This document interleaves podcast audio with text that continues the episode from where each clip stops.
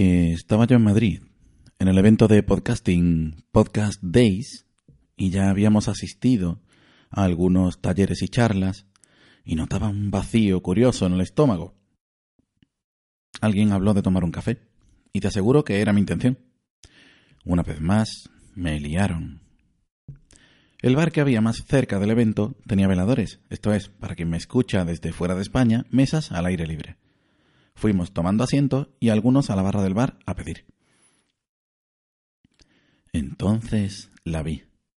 Allí estaba ella, escandalosamente rubia. Dejaba que la observara, sabedora ella de que llamaba la atención. Pude comprobar su insultante juventud y sin embargo su experiencia, ya que dejaba entrever un interior lleno de vida que alguna vez había sido probado.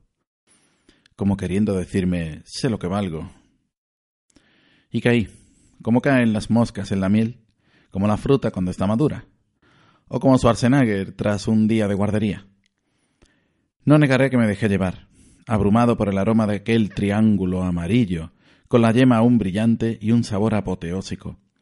Todo ello acompañado de otra rubia, que tuvo a bien acompañarnos a los dos hasta el éxtasis culinario, el mejor pincho de tortilla acompañado por una cerveza que he probado en Madrid. Hasta otro episodio.